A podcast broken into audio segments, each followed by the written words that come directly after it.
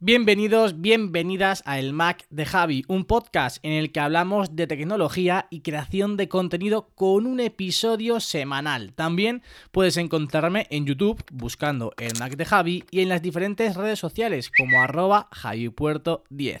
Y ahora sí, comenzamos.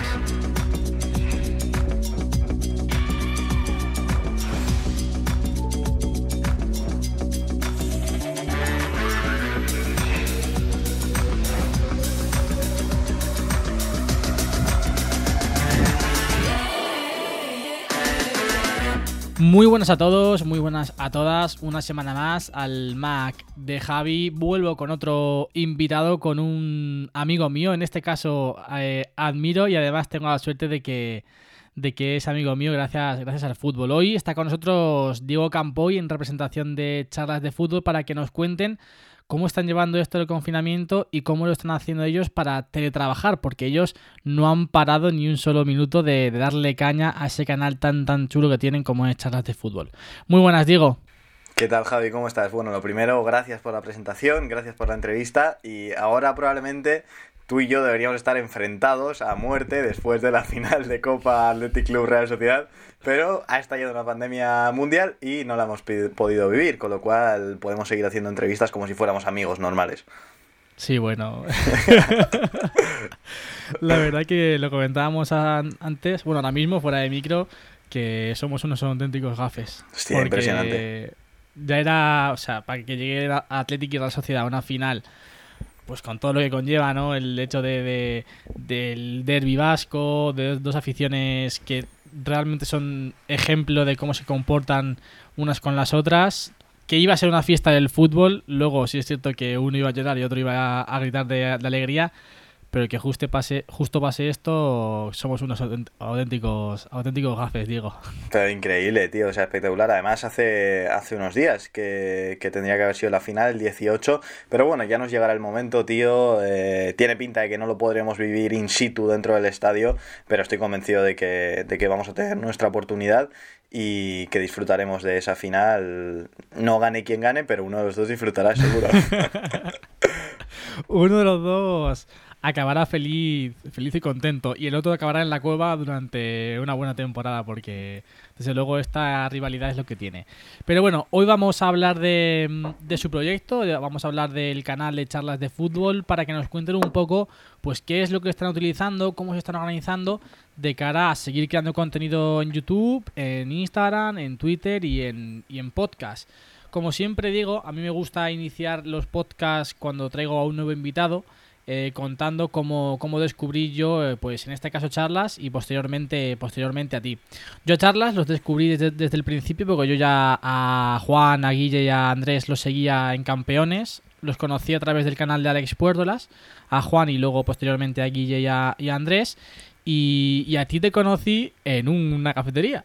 Porque recuerdo perfectamente el día que fui a grabar con, vosotros. Yo conocía ya a Juan y Andrés porque me ha hecho una entrevista posteriormente para entrar a formar parte del equipo. Luego finalmente no, no entré por, por motivos de, pues, del sitio en el que yo estaba viviendo y demás. Y cuando fui a grabar con vosotros, me acuerdo perfectamente de estar sentado tomando un café.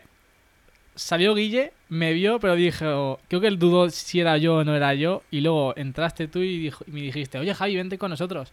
Y ahí fue cuando yo a ti te, te conocí personalmente, ¿no? Evidentemente ya te conocía del canal, pero dije, joder, qué, Además que me saludaste como si me conociese de toda la vida. ya, tío. Bueno, yo es que soy de... He crecido en un barrio y siempre he, he, sido muy de hablar con todo el mundo y me gusta hablar con todo el mundo. Y, y sí, mira, yo recuerdo también ese día que venía a hacer un examen que me habían reventado sí, sí, justo, entero. Justo. Y, que, y que además, de hecho, estaba ahí eh, la cafetería antes porque había salido antes de tiempo, porque me acababan de reventar y, y salí y ya te vi ahí. Y sí que nos conocimos en esa cafetería. Ese día grabaste con Andrés y con Juan. Con Juan puede ser un pasapalabra del Athletic eh, cuando estabas en Basket Warriors. Y luego sí que hemos coincidido más veces, hemos hablado de fútbol, hemos coincidido en Samamés, en un partido terrible para mí. Y, sí, sí, la verdad que, también me acuerdo ese día, hace tiempo ya, ¿eh? hará más de un año y algo. Eh, creo que hará justo un año ahora, creo que fue en mayo del año pasado, cuando yo fui a grabar con vosotros. Y sí, desde entonces, curioso también porque por nuestros enfrentamientos entre comillas por, por clubes en teoría debería ser algo más distante no lo que lo que en teoría pues se ve en el mundo del fútbol pero todo lo contrario realmente pues congeniamos muy bien desde el principio y ya sabes que, que bueno desde entonces aquí tienes un amigo. Igualmente eso igualmente ya lo sabes tío. Y ese mismo día, cuando pude ya conocer y estar un poquito más de tiempo con vosotros ahí dentro en vuestras oficinas, bueno, me estuviste enseñando un poco cómo trabajabais y demás. Cuando yo salí dije, ostras, tío, mm, qué envidia me, dais, qué envidia me, me disteis de poder estar trabajando, poder formar ese proyecto tan grande en torno al fútbol, que es otro de, de, mis pasiones, como, como ya la gente sabe, es que realmente tenéis montado ahí dentro como si fuese una redacción real, una redacción auténtica de un periódico. Y a mí cómo todos los platos que tenéis montados, cómo os organizabais, lo bien que estaba todo estructurado, los temas que teníais, a mí me dio una envidia tremenda. Dije, joder, ojalá algún día yo pueda hacer algo parecido a esto, macho. Bueno, eh, sí que es cierto que aquello es, eh, una, es una mezcla entre una redacción, como dices, y un laboratorio, porque está todo súper calculado, es un espacio muy pequeño, voy a intentar describirlo para, para la gente, bueno, para la gente que no haya estado, para todo el mundo que está escuchando esto que, no haya estado. Eh, la oficina yo creo que tendrá unos 40 metros cuadrados, 60 metros cuadrados por ahí irá. Y nosotros cuando eh, nos la dieron estaba vacía, totalmente vacía y nos gustó mucho porque no tenía pilares. No sé si lo recuerdas, pero no tenía pilares, con lo cual nos permitía en cada pared montar un set y al mismo tiempo, pues en el centro poder tener una mesa para trabajar y demás. Entonces, eh, primero Juan con su hermano fue construyendo unos palés eh, que formaban un set antiguo de charlas. La gente lo recordará que era como unos sofás. Eh, luego fuimos poniendo vinilos en las paredes y una vez ya teníamos todo más o menos estructurado, también tenemos libros de fútbol por ahí para intentar sacar información. Por eso digo de laboratorio, ¿no? Porque muchas veces hacemos experimentos y, demás, experimentos futbolísticos, no nos ponemos ahí con una probeta a hacer, cosas. Y una vez estaban ya todos los elementos, eh, Juan nos incidió mucho en el tema de la organización. Y creo que ahí está la clave. Eh, tú estarás de acuerdo conmigo en que en un espacio muy pequeño hay que tenerlo todo muy controlado para ser eficientes y si estás eh, con algo desparramado por ahí, estás currando y estás pensando que lo tienes que arreglar. Y allí todo está pensado para que si tenemos una idea, se pueda ejecutar en el momento. O sea, tenemos que eh, ficha Cristiano Ronaldo por la Juventus, que yo me acuerdo ese día como si fuera ayer, y en el momento, pum, grabamos, editamos, pam, pam, pam, pam, todo en el momento. Y la verdad es que yo adoro esas cuatro paredes y, vamos, lo he hecho muchísimo menos ahora mismo. Sí, es que es justo como comentas, tenéis todo tan bien organizado. Yo creo que es complicado sacar más provecho a un espacio tan pequeño, porque es realmente pequeño. La gente, a lo mejor, cuando lo ves por, por los vídeos, quizás te puede parecer algo diferente de lo que luego es realmente. Yo, estando dentro, dije, ostras, es que es súper pequeño y lo tienen todo un plato aquí, otro plato aquí, otro plato allí. Todo súper bien calculado. Luego, realmente es un sitio casi perfecto y como te digo, es complicado sacarle más provecho a ese espacio de lo que ya lo hacéis. Y justo también es lo que comentabas, ¿no? El hecho de que al tener todo tan bien organizado, si se, si se te ocurre algo, pues ¡pum! Lo hago ya. Porque tengo los medios y está, no, no tengo que montar el set, poner las cámaras. En fin, no tengo que montar, no, no, tengo que gastar tiempo antes de hacerlo y puedo hacerlo rápido para, para ser más eficiente. Y a mí ya te digo, me disteis una envidia tremenda. Sí, y, nosotros lo hemos dicho muchas veces, perdona que te corte, que si esa oficina tuviera ducha, eh, viviríamos ahí, porque hay un sofá donde se puede dormir, eh, hay días que acabamos tarde por la Champions y aparte que estamos muy a gusto todos y, y como decías, es que eh, es un lujo, o sea, que, estoy deseando volver allí a, hacer lo que hacíamos antes, la verdad. Pues sí, la verdad que estamos todos deseando volver a lo que a lo que estábamos haciendo antes de, todo este follón que se ha montado con, esta pandemia. Antes de continuar, que se me ha olvidado, pues dar vuestros datos para que si hay alguien que me extraña que no os conozca, pues que os pueda, os pueda encontrar en internet. Primero, charlas de fútbol, tal cual, en Instagram, en Twitter, en podcast y sobre todo en YouTube. Números, 228.000 suscriptores en YouTube, Instagram 81.600 y Twitter 53.000. Además también en podcast una audiencia bastante, bastante grande porque siempre estáis en, en los rankings muy, muy arriba. Hmm, sí, el tema del podcast es, es, algo importante y que quizá no tanta gente eh, conozca porque se nos reconoce más por YouTube sobre todo y luego también por Instagram que le hemos estado dando mucha caña últimamente.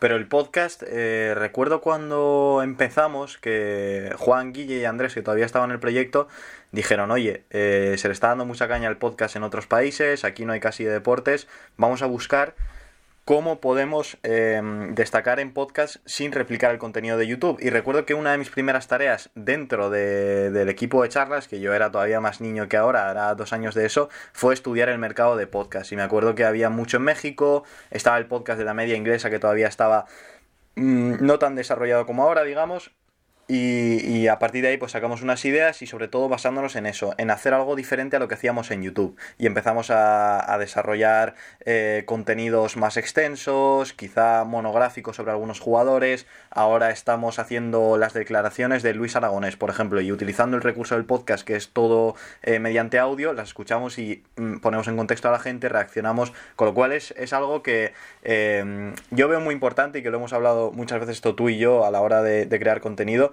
que es no acomodarse, porque ahí Juan, Guille y Andrés estaban muy cómodos creando contenido en YouTube, les daba para vivir, eh, no tenían necesidad en, ampliarse y sin embargo decidieron meterse en podcast eh, sin ser expertos ninguno, porque al principio me acuerdo que emitíamos en un montón de plataformas y al final ya nos quedamos en, Apple Podcast, en Evox y en Spotify. Y, luego Instagram y, y, YouTube pues metiéndole mucha, mucha caña, mucho fuego y la verdad que disfrutando. Qué bueno. Y a ti también te pueden encontrar como Diego Campoy, tanto en Instagram como en Twitter. Instagram 21.000 seguidores y en Twitter 14.400 a día de hoy.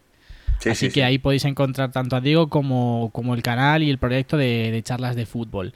Y Diego, estando tan, tan, iba a decir acomodados, bueno, teniendo todo tan bien organizado en, en esta oficina, ¿cómo os ha afectado todo esto para seguir creando contenido?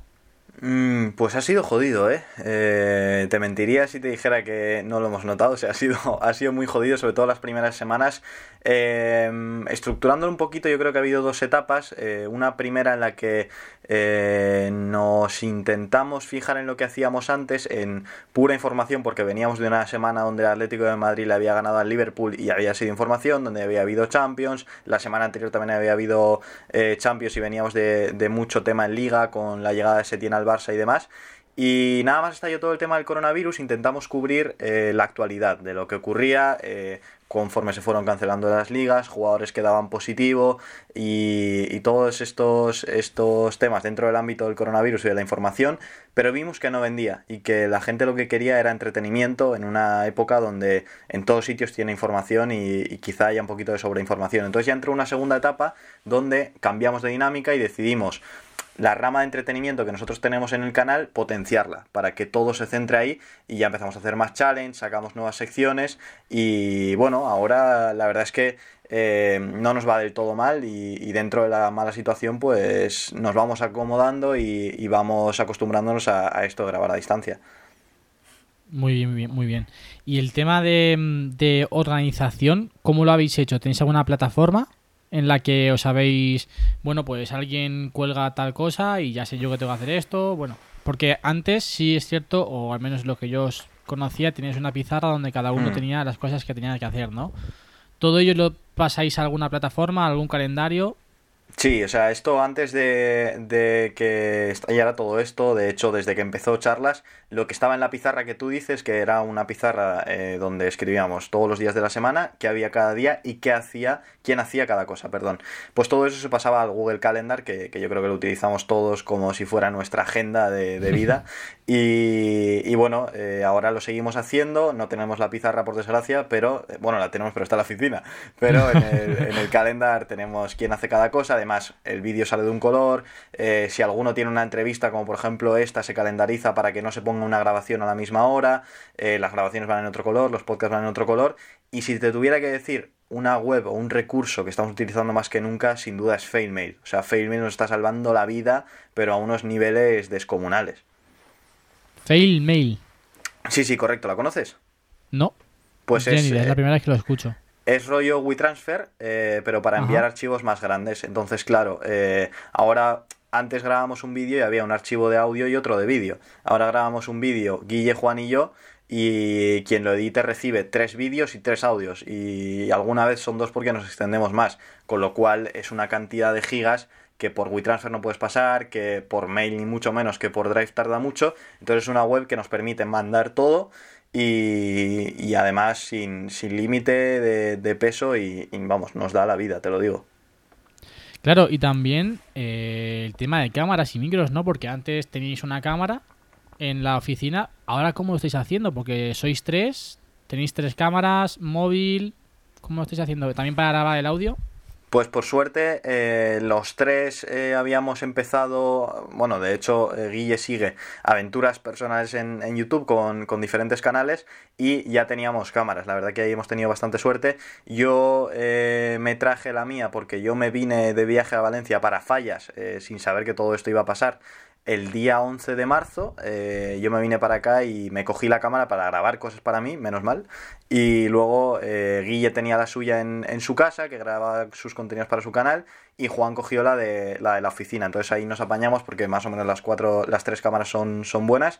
Y tema audio, eh, yo era el único que estaba un poco más fastidiado, que grababa con el, con el teléfono de mi hermana, se lo pedía prestado el audio cogiéndolo con la mano y luego ya me cogí una grabadora que es lo que con lo que estoy grabando este podcast y, poco a poco mejor. Pero bueno, si todo esto se larga, que tiene pinta que sí, pues quizá haya que invertir en un eh, micro de corbata o algo pero vamos, de momento nos apañamos así. Teníamos suerte con, lo que teníamos antes y, el micro también nos sirve, o sea que, no nos quejamos.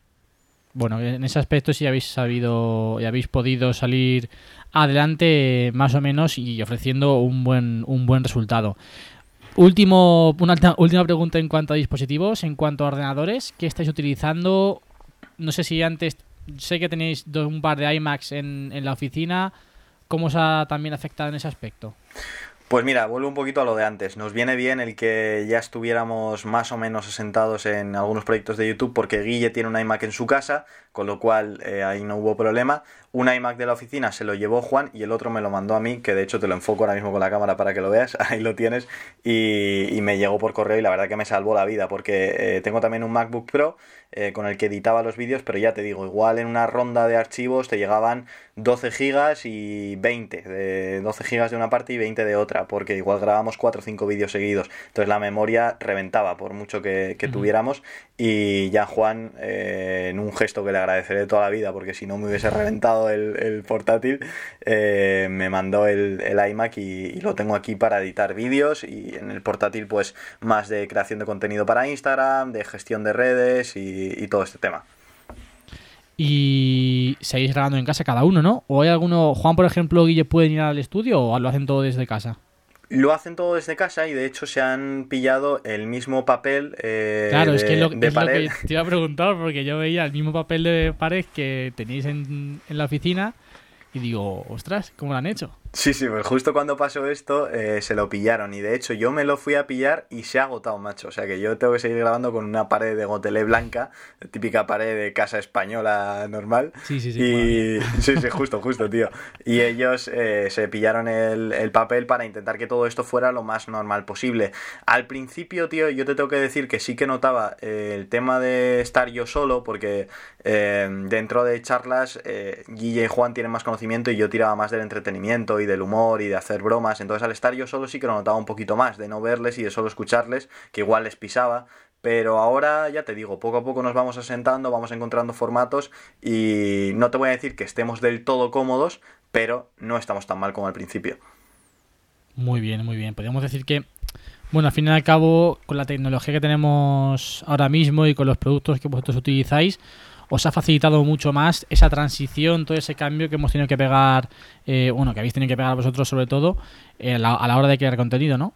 Sí, sí, sí. Y aparte, el propio contenido también nos ha, nos ha ayudado, porque eh, Rodri, por ejemplo, que estuvo aquí la semana pasada, eh, es una persona que, que viaja mucho y que, y que, su canal de YouTube se basa en, en, blogs y en salir fuera y ha tenido que reinventarse. En este caso ha hecho un modo carrera que, que está muy, muy, muy bien con el Arsenal, se monta sus historias, sus escenas, que tiene un montón de mérito.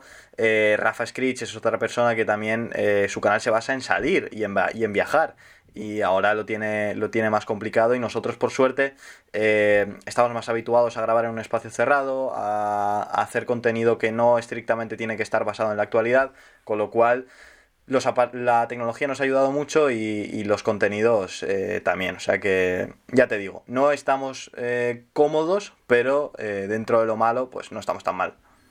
¿Y echas algo en falta? ¿Algo que podéis hacer antes y que ahora los medios que tienes no te proporcionan, no te facilitan ese trabajo? Mm, en cuanto a medios, no. O sea, yo ahora mismo si quiero grabar un podcast lo puedo grabar sin problema, eh, si quiero grabar un vídeo lo puedo hacer sin problema, directos no hacíamos, pero si quisiésemos hacer también sería viable. O sea, en cuanto a medios te diría que no. En cuanto a contenido, yo he hecho muchísimo de menos la actualidad, muchísimo, muchísimo. Me encantaría eh, poder hablar ahora de, pues como te decía antes, de la final de Copa. Bueno, quizá no me gustaría hablar de ese partido, pero en principio, en principio sí. Eh, de las rondas de Champions, de los partidos, porque al final es lo que llevamos haciendo dos años y medio desde que hace que, nació el canal, con lo cual yo eso sí que lo he hecho mucho de menos, pero a la hora de crear contenido creo que no nos hace falta nada más de, lo que hacíamos antes. Muy bueno, muy bueno. Creo que lo has, lo has dejado todo muy, muy, muy claro y que seguro que la gente que nos está escuchando se puede hacer una idea muy clara y muy buena de, cómo os habéis organizado, de cómo os ha afectado todo y sobre todo cómo os habéis reinventado un poco, como decías, ¿no? Porque al fin y al cabo sí que es cierto que casi todo el contenido, una, una gran parte era basada en información, en actualidad. Evidentemente ahora no tenemos apenas actualidad ni información acerca del fútbol, está todo parado. Y os habéis reconvertido, os habéis, bueno, pues sacando un factor, un tema, un proyecto, bueno, un proyecto no, una de las vías que teníais hasta el momento, la habéis potenciado súper bien y el entretenimiento, digamos, que es ahora, evidentemente, la única, lo único que podemos sacar en cuanto a fútbol porque no hay nada, ni análisis, ni partidos, ni información de actualidad. Quería hablar un poquito también sobre, sobre ti, un poquito más sobre, ya no charlas de fútbol, sino Diego Campoy. A ti, eh, ¿cuándo empezó a llamarte la atención este mundo de la creación de contenido o ha sido un poco una pequeña transición entre el periodismo y la creación de contenido? Mm, yo creo que hay dos momentos. Eh, en un primero me llama la atención el periodismo y en el segundo me llama la atención eh, la creación de contenido a raíz del periodismo. Yo con 12, 13 años ya más o menos tenía claro que quería ser periodista. Eh, la gente en mi clase hacía trabajos de libros sobre Percy Jackson y sobre Crepúsculo y yo hacía un trabajo sobre el libro de Maldini, sobre el libro de Axel Torres y ahí ya dije, hostia, aquí, aquí algo pasa. Y luego a raíz de eso em, empecé a, consumir periodismo en nuevas plataformas que conllevaban la creación de contenido. Sin ir más lejos, veía a Juan Guille Andrés en Campeones, eh, luego veía a Rodri Faz que te lo comentaba antes, eh, también me gustaban mucho otros aspectos, veía a Luzu un montón, me encantaba eh, Luzu, las series que hacía, el Surfing USA y la Ruta 66, me parecía un genio a la hora de editar y de comunicar. Y, poco a poco me he dado cuenta de que la creación de contenido es una parte del periodismo y que de hecho, visto lo visto, va a ser el eje del periodismo en los próximos años.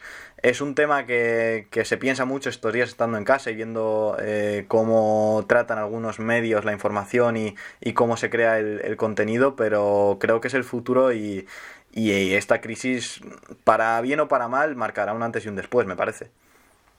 Sí, yo creo que en, esta crisis muchos van a saber valorar el trabajo que, hacéis, por ejemplo, vosotros, porque bueno, medios tradicionales tienen, valga la redundancia, un montón de medios, un montón de presupuesto, un montón de facilidades que gente como vosotros os tenéis que buscar la vida, ya habéis comentado antes, Juan y su hermano montando todo el, todo el estudio. Vosotros ahora en vuestras casas teniendo que generar contenido prácticamente de la nada con vuestros portátiles, con vuestras cámaras, con vuestros eh, vuestras formas de grabar el audio. Al fin y al cabo, eh, muchos de los periodistas que antes estaban acostumbrados a que, a que les daban todas esas facilidades, se están viendo obligados ahora a crear contenido de la forma que vosotros lleváis creando contenido mucho, mucho tiempo. Entonces quizás también por ese lado puede venir bien, entre comillas, evidentemente, esta crisis para que se ponga en valor todo el trabajo que, que hacéis proyectos tan grandes como el vuestro, que no es simplemente ponerse delante de la cámara a hablar de fútbol y ya está, que hay muchísimas más cosas detrás de ello que tienes que saber editar, tienes que saber grabar, tienes que saber enfocar, tienes que saber un montón de cosas que en teoría se dan por hecho y que realmente la gente yo creo que no valora. Sí, a ver, es algo que de lo que no eres muy consciente hasta que no estás dentro de, un proyecto. Lo, lo, sabes tú, eh, lo sabe toda la gente que nos está escuchando que tenga cualquier canal de YouTube, cualquier podcast, lo difícil que es el, sacar un contenido eh, bueno y sobre todo de manera regular es, es prácticamente un, un, medio, como dices, y, y, es un medio de comunicación y yo creo que ahora la gente puede valorar el hecho de que, de que las nuevas plataformas eh, sean un, un, medio de comunicación también y que no sea un sitio donde pasárselo bien y donde ver, eh, ¿qué te voy a contar? un reaccionando a los regates de Ronaldinho, que sepas que ahí puedes entretenerte, pero que también puedes contar la última hora de, de, algo. A mí me parece muy importante el papel que ha cogido Twitter en, en, esta, en esta pandemia. Yo por las mañanas me levantaba y no encendía la tele, no quería ver el, telediario, me, me ponía Twitter. Eh, veía ruedas de prensa que se retransmitían por ahí, eh, veía tweets de autoridades eh, que se ponían por Twitter y hay mucha coña con, la red social, con que es una red social llena de, troll, que los hay, una red social muy tóxica, eso es cierto, pero joder, o sea, a mí me ha parecido que, ha sido un portal de noticias como si fuera una web más. Sí, y lleva, yo creo que lleva, lleva siéndolo mucho, mucho tiempo. Yo, por, por ejemplo, todas las noticias de las que de las que me entero son por Twitter. Yo apenas veo telediarios, apenas me meto en páginas web y realmente estás informado si sigues a los medios que tienes que seguir, evidentemente, a través, a través de Twitter. Y quería preguntarte, de todo lo que conlleva la creación de contenido, que son muchas cosas, ¿cuál es la parte que más te llama la atención a ti o la parte que más te gusta o más disfrutas haciendo? Mm, te diría dos. Eh, yo, creo que ha cambiado bastante conforme he ido creando más contenido. A mí me encanta el análisis, eh, me encanta ver qué funciona, ver qué no funciona, eh, ver otros canales y, y comprobar cuándo crecen, cuándo no crecen tanto, por qué es, qué les va bien, qué les va mal. Y, analizar a la audiencia a mí es algo que, me gusta bastante y sobre todo que me entretiene. Pensar nuevos formatos, la verdad que, me atrae. Y luego, en los últimos meses, eh, me he ido sintiendo cada vez más cómodo delante de cámara. Y creo que eso es algo que, se va desarrollando conforme eh, haces vídeos y vas haciendo y vas haciendo, porque al principio todos parecemos gilipollas, o sea, y eso es así, te pones delante de una cámara y parece que te han enseñado a hablar hace dos días. Eso es, nos pasa a todos, o sea, por muy sinvergüenza que seas, te pasa. Y sí que es cierto que en los últimos meses, eh, como he tenido la suerte de, embarcarme en tantas aventuras, de eh, tener cada vez más importancia en, dentro de, charlas porque hacíamos más vídeos y, bueno, se requería eh, salir más. Eh, me he ido sintiendo cada vez más, más cómodo delante de cámara y, ya te digo que creo que es lo que más me gusta, el análisis y presentar, por decirlo de alguna manera. Qué bueno. yo en cuanto a lo que has comentado de la cámara, Hoy, por ejemplo, es el cumpleaños de mi novia y hemos, le hemos hecho una sorpresa, un vídeo eh, de la gente, pues, primero cantando un cumpleaños feliz y después grabando las palabras y todo el mundo que me mandaba el vídeo me decía lo mismo.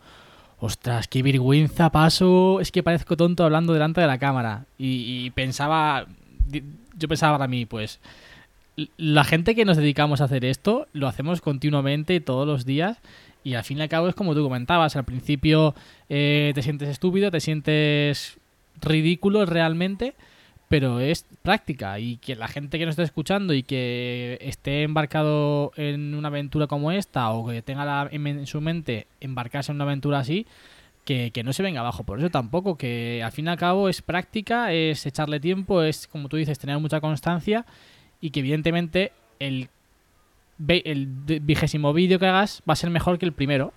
Y cuando llegues 100, igual, eso va a ser así siempre. Entonces, cuanto antes empieces, antes llegarás a, un, nivel, a un nivel óptimo.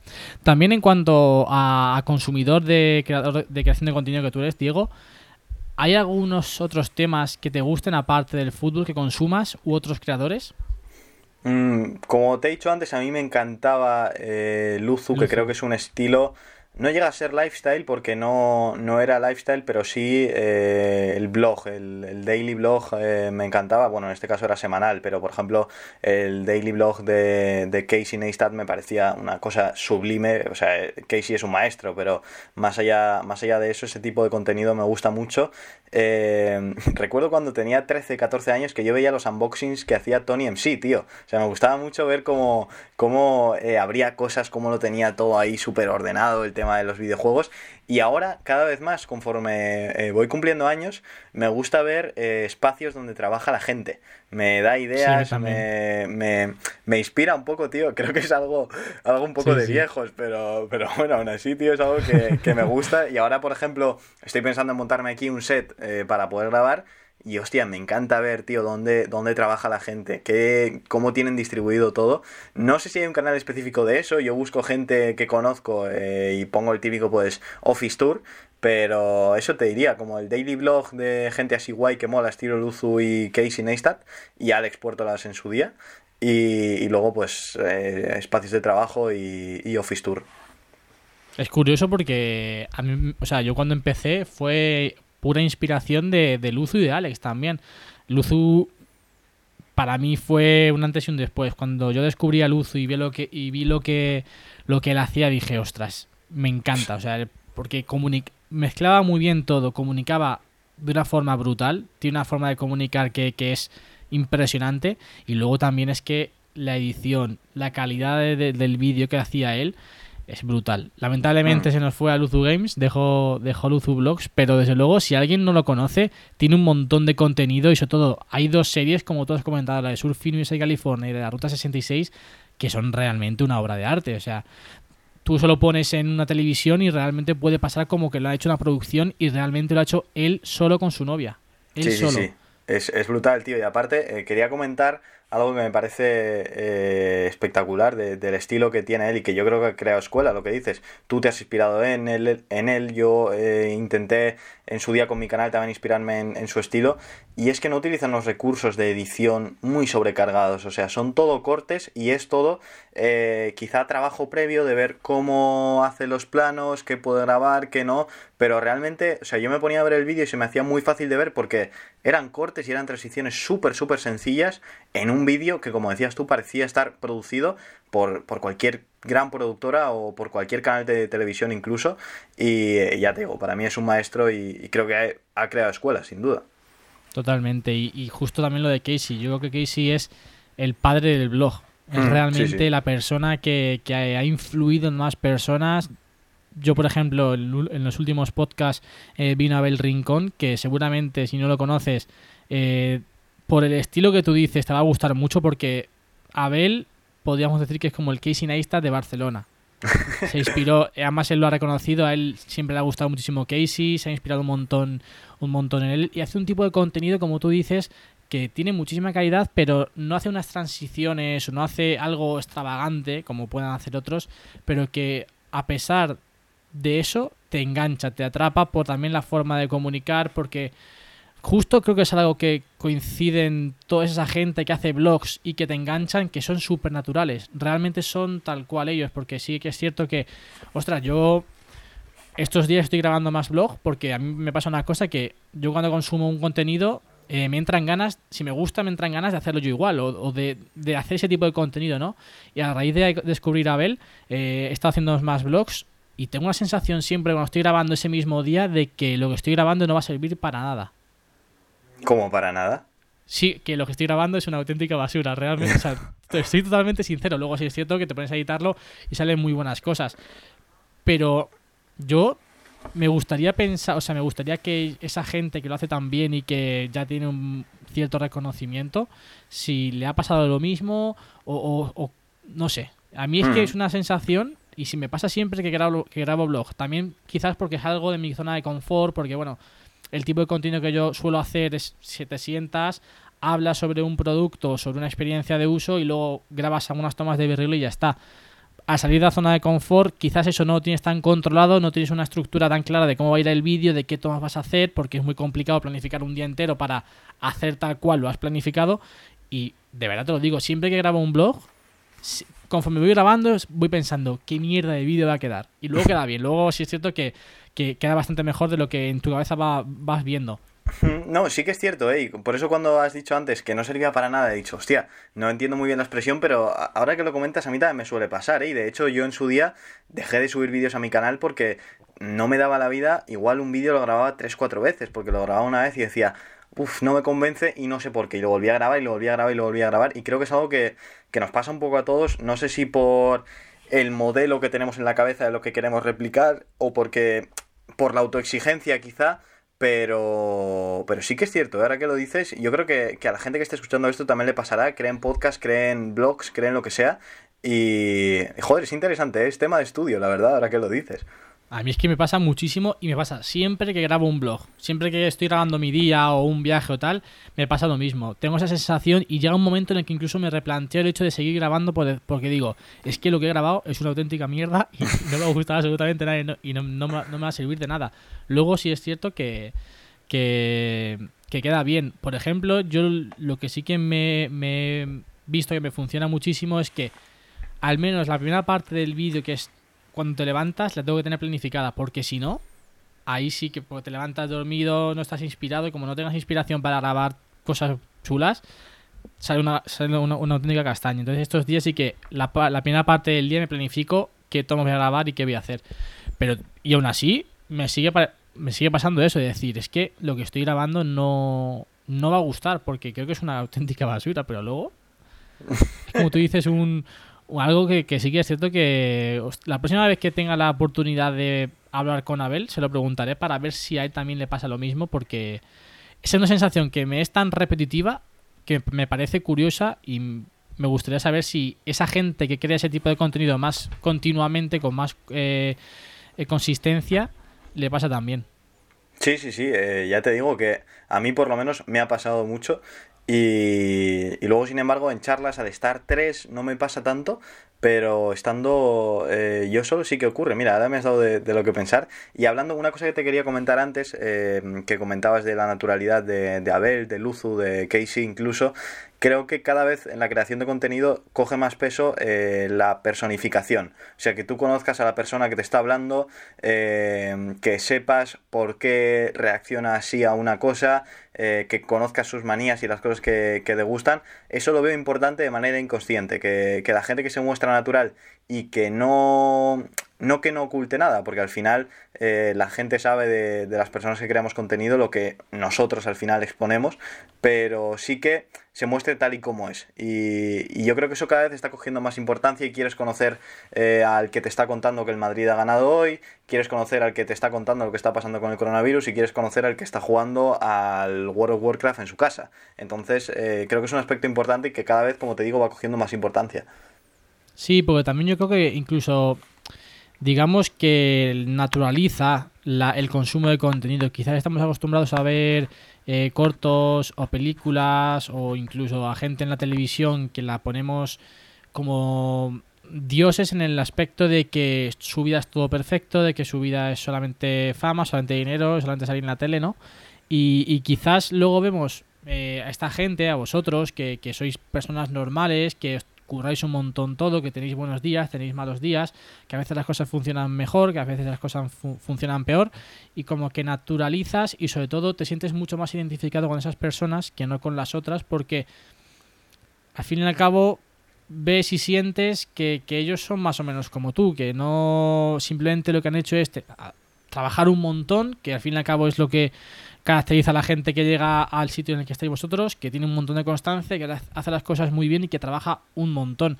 Entonces yo creo que el hecho de naturalizar a las personas y de no mitificarlas, sobre todo, hace que, enseguida el, espectador tenga muy bien muy buen feedback, un muy buen feeling de esa persona y sobre todo, eh, se lo decía a Abel, em, a veces cuando creamos contenido, cuando inicias un proyecto, eh, tienes dos vías de, iniciarlo, ¿no? Una es basarte en un tipo de contenido y que la gente te siga por ese tipo de contenido, o dos, basarte en ti. Hmm. Es cierto que es mucho más fácil, entre comillas, evidentemente, crecer en YouTube si te basas en un tipo de contenido, por ejemplo, en Apple. Alguien que hable con Fernando del Moral de La Manzana Mordida, que es el canal más grande de, de Apple en español, lo decía. A mí me decía mm, Javi, yo tengo la duda de que quizás si algún día Apple desaparece, la gente no me va a seguir a mí, porque la gente en realidad, el tipo de contenido que yo hago es más informativo o de análisis de Apple. No muestro otras, otros aspectos de, de, de mi vida, simplemente hablo sobre Apple en todos los vídeos. Entonces, cuando Apple ya no esté, yo sobre lo que quizás la gente no, no, me va a seguir a mí porque lo que seguían era Apple, no me seguían a mí eh, especialmente. Por ejemplo, Abel centra todo su contenido en su persona. Yo no he jugado al tenis, me gusta el tenis porque es un deporte de, los que me gusta, pero no he jugado nunca. Tampoco tengo una fixie, una bici, ni me interesa, pero me trago todos sus vídeos de tenis o de fixie. Porque hmm. Sigues a la persona, sigues al, personaje, entre comillas, ¿no? Creas esa, vosotros creo que lo habéis hecho muy bien entre las dos, entre las dos partes. Sabéis eh, hacerlo todo de una forma más personal, más cercana al oyente, que hace que también nos atrape por la personalidad. Sí, eh, yo como dices creo que la clave está en, el punto medio, en que te bases en un contenido que sea atractivo y que además a ti te guste, porque eso es lo primordial. O sea, yo eh, por muy famoso que sea eh, ¿Qué te voy a contar? el baloncesto. Eh, yo no me voy a poner a hablar de baloncesto porque no sé y me gusta, pero no hasta un punto de dedicarme a ello. Y luego, aparte, eh, enseñar a la persona quién eres tú y que te caractericen por cosas y, ser más allá que un tío que lee un teleprompter. O sea, que, que tu, tu opinión también sea importante en mitad de la información que das. Y la clave está ahí, en, en dar información importante sobre un tema interesante siendo tú y aportando tu identidad. Y creo que, ahí reside la clave de todo y que, es por donde está tirando toda la tendencia de, la creación de contenido, especialmente en YouTube. Sí, porque además muchas veces cuando empezamos tendemos, o también es normal, ¿no? El hecho de, al fin y al cabo, imitar un poco de, de las cosas que nos gustan hacer, pero yo opino que es como hay que empezar, realmente no, es, no tiene nada de malo intentar hacer lo que otros ya hacen, pero sí que es cierto que cuando llega un momento ya tienes que darle tu personalidad, no puedes estar imitando continuamente a alguien, tienes que darle tu toque, darle tu enfoque, darle tu opinión incluso, ¿no? Y, ahí sí que entra en juego lo que, lo que dices, ¿no? El hecho de que eh, si tú te acercas mucho más a la persona, si tú te muestras mucho más natural, quizás aunque hables siempre de lo mismo, la gente te va a seguir a ti porque también tienes un punto de vista que les gusta, tienes una forma de, tienes una, forma de ser que les gusta, una forma de comunicar que les gusta, porque por ejemplo Luzu realmente no, no, hacía un contenido de, ninguna temática. Tú cuando, hacía un vídeo a la semana o dos y podía ser de cualquier cosa. Un día te contaba cómo tenía montado el estudio, otro día te hacía un blog de que se iba a surfear, otro día hablaba de por qué hay esta tendencia en YouTube. Realmente no tenía un contenido fijado en su temática, sino que lo seguías, y fíjate si tiene seguidores, si tenía seguidores, por, por su personalidad, por quién era él. Sí, y, aparte es que es el ejemplo que, en el que reside todo lo que, lo que hemos estado hablando, em, porque como dices, yo no sabría definir en una temática el canal de Luzu. O sea, no es surf, hacía surf a veces, pero no es surf, eh, no es lifestyle porque no te enseña constantemente cosas de su vida y, demás, era simplemente su persona y su manera de comunicar. Y creo que ahí está, ahí está la clave de todo y, a mí personalmente es el contenido que más me llama y era un canal perfecto para mí, o sea, no tenía ningún fallo. Ahora veo cualquier canal y digo, mm, ¿sabes? Esto con Luzu no pasaba y, sí que es verdad que, se echa, no, se echa de menos y, actualmente eh, hay mucha gente que le sigue escribiendo, eh, oye, vuelve a Luzu Blogs, por favor, tal. Eh, habría que investigar también, ¿no? Porque, porque se acabó todo, eh, pero bueno. Que fue muy extraño, ¿eh? También, porque él hizo el YouTube Restart, correcto, que en teoría se iba a reiniciar el canal y pum, se acabó. Sí, directamente se acabó. Yo he pensado alguna vez que se está convirtiendo esto un podcast sobre publicidad, pero no, es que realmente, o sea, al menos en cuanto a mí es mi referente en cuanto a comunicación y creo que, mm. en cuanto a Javi también. Eh, yo creo que si haces algo como YouTube Restart es porque te estás planteando cosas y quizás espera que eso, esperas que eso signifique un cambio importante que si no lo significa pues te deja de apetecer todo y al final pues se acabó. Pero tengo la esperanza de que vuelva algún día y, sobre todo me quedo con la gente eh, que ha adoptado su estilo y, en la que ha influido, como por ejemplo nosotros dos. Sí, sí, es que totalmente. Además, yo recuerdo perfectamente la primera vez que yo vi a Luzu. Es una anécdota muy curiosa. Eh, fue en un partido de fútbol. Nos lo puso el, entrenador que yo tenía por entonces, nos puso el vídeo del camino del éxito antes de un partido de fútbol para motivarnos. Hostia, chaval. Y ya fue posteriormente, porque fue un año o dos después, que vi el mismo vídeo en YouTube y dije, ostras, pero si este es el vídeo que nos puso Andrés para antes del partido. y ya y fue cuando realmente yo empecé también a, a todo esto de YouTube. Yo empecé con Luzu, Alex Puertoras y La Manzana Mordida. Fueron los tres pilares o los tres eh, canales con los que yo empecé, me empezó a picar la curiosidad de la creación de contenido. Hmm, yo, mira, si tuviera que decir tres pilares, eh, Luzu, campeones y... y creo que ya está, ¿eh? igual Casey Neistat también. Pero, pero vamos, que esos tres y, creo que eh, si a todo el mundo le dices, eh, oye, dime tres personas a las que empezaste a ver en YouTube, todos te sueltan un Luzu o un Willy Rex o un Yellow Mellow o alguien de esa generación. Fueron los primeros realmente. Sí, sí, sí, sí, aparte con un estilo arriesgado y, y, bueno, esos vídeos en los que se juntaban en el E3 en Los Ángeles a mí me encantaban y, creo que que más allá de que ahora quizá no se hable tanto de ellos o al mismo en el mismo o al menos en el mismo estilo o en la misma forma en la que se hablaba antes, han creado mucha escuela y eso es algo que no todo el mundo consigue hacer. No, vamos, los números están están ahí cualquiera que nos escuche quizás puede pensar que el canal de Luzu, Luzu Blogs era pequeño. Tiene dos millones y medio de suscriptores, ¿sabes? y en Luzu Games llegó hace poco...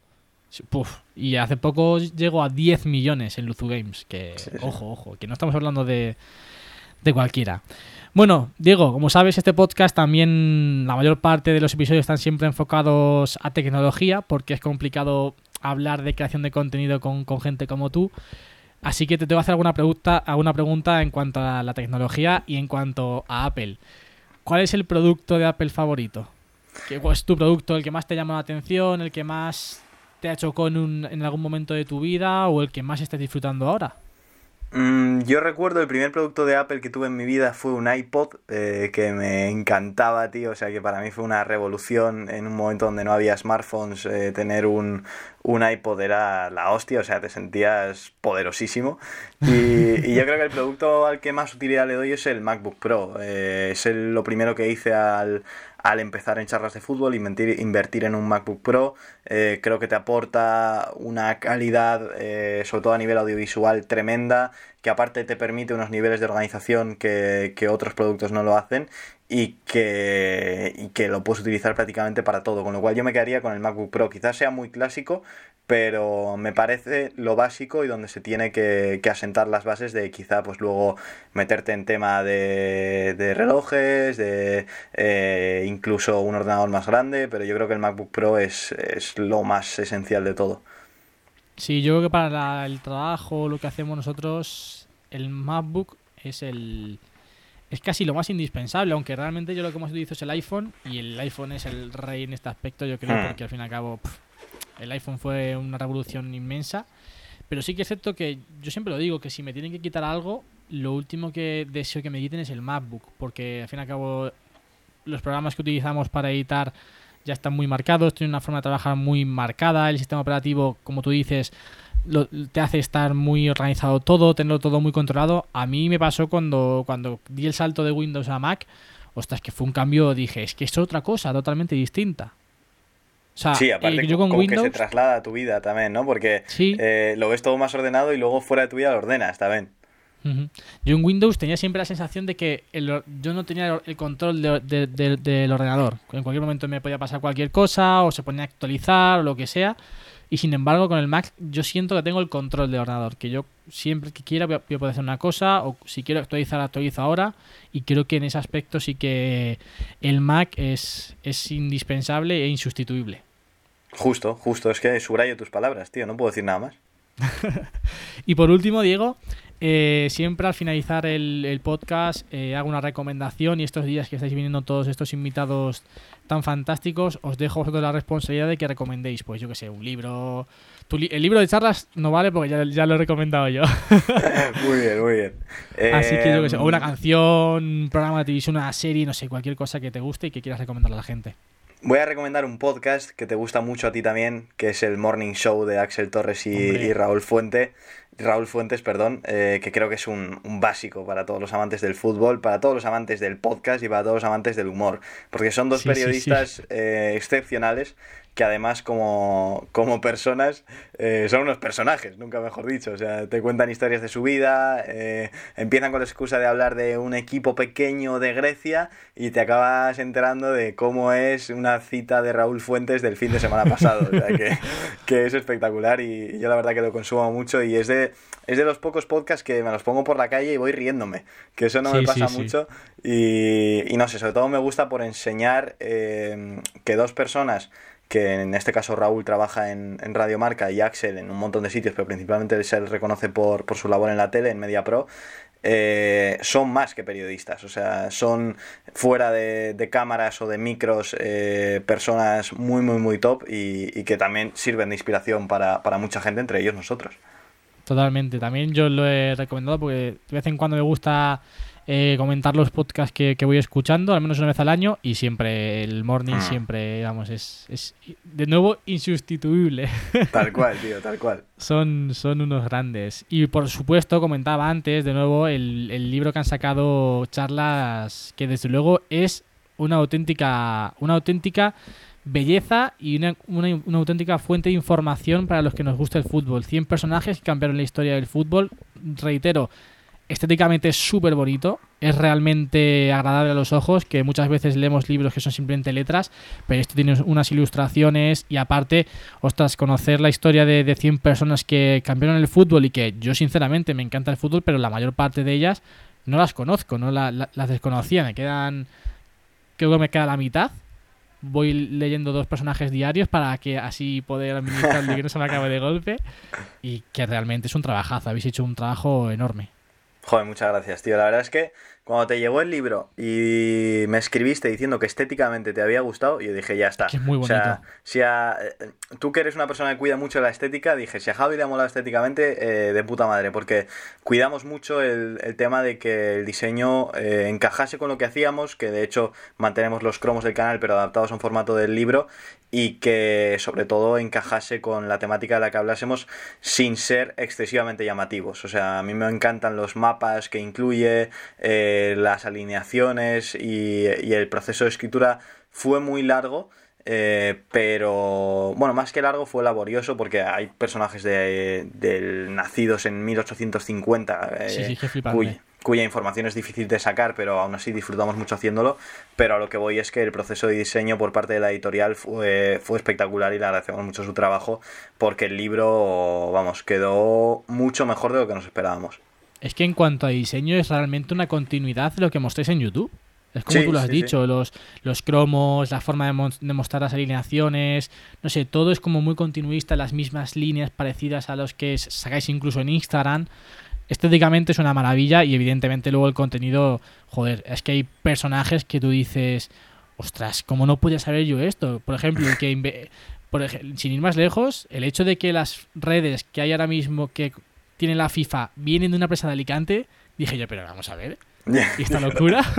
Es una locura, sí, sí, y el motivo por el que se, se incluye en redes o el motivo por el que los palos son, Los palos son eh, redondos. son circulares en vez de eh, cuadrados, eh, es también, ya te digo, o sea, leyéndolo te sorprendes, pero escribiéndolo dices, hostia, qué cojones, y aparte es que, al- perdón por la expresión, aparte es que al principio eh, incluimos 85 y dejamos 15 huecos para gente que nos fuera saliendo porque igual Ya. leías eh, sobre Di Stéfano y te salía una persona que coincidió con Di Stéfano y que al mismo tiempo metió la publicidad de tabaco en su vida y que por tanto se convirtió en la primera persona que mete la publicidad en el mundo del fútbol, con lo cual, hostia, eh, ha sido, ya te digo, mucho esfuerzo, pero disfrutamos mucho, eh, lo agradecemos mucho y bueno, una putada porque justo iba a ser la presentación Sí. el día 11 eh, y finalmente no pudo ser, pero agradecidos por el apoyo de la gente y porque día tras día nos lleguen menciones en Instagram de ya tengo el libro de charlas de fútbol, qué guapo, tal, y la verdad que yo creo que es lo mejor que he hecho en mi vida hasta ahora. Que bueno, dejaré todos los enlaces en, la descripción del podcast, de- del canal, de Twitter, de Instagram, de los podcasts y sobre todo también del, del libro para que puedan echarle, echarle un ojo. Nada, digo, sabes que es un auténtico placer siempre que podemos charlar un rato y agradecerte un montón que en este momento que estáis súper liados y que quizás todo es un poquito más nuevo para, para nosotros, pues hayas sacado este ratito para charlar y para pasarte por aquí por el podcast. Nada, tío, un placer y espero que la próxima vez que nos veamos sea en Sevilla, eh, antes del partido, después supongo que no te querré ver o tú a mí, pero, pero bueno, tío, un placer y, muchas gracias. Ya sabes que, que para mí siempre es un lujo estar aquí. Muchísimas gracias. Y gracias también a ti que estás al otro lado escuchándonos. Esperamos que, como siempre digo, que estéis bien, que os estéis cuidando un montón y que, bueno, que sigáis todas las recomendaciones y todas las precauciones que estos días nos están diciendo desde el gobierno y desde las, autoridades sanitarias para que esto pase cuanto antes y sobre todo con los menos afectados posibles. Nosotros nos escuchamos la semana que viene con más y mejor. Adiós.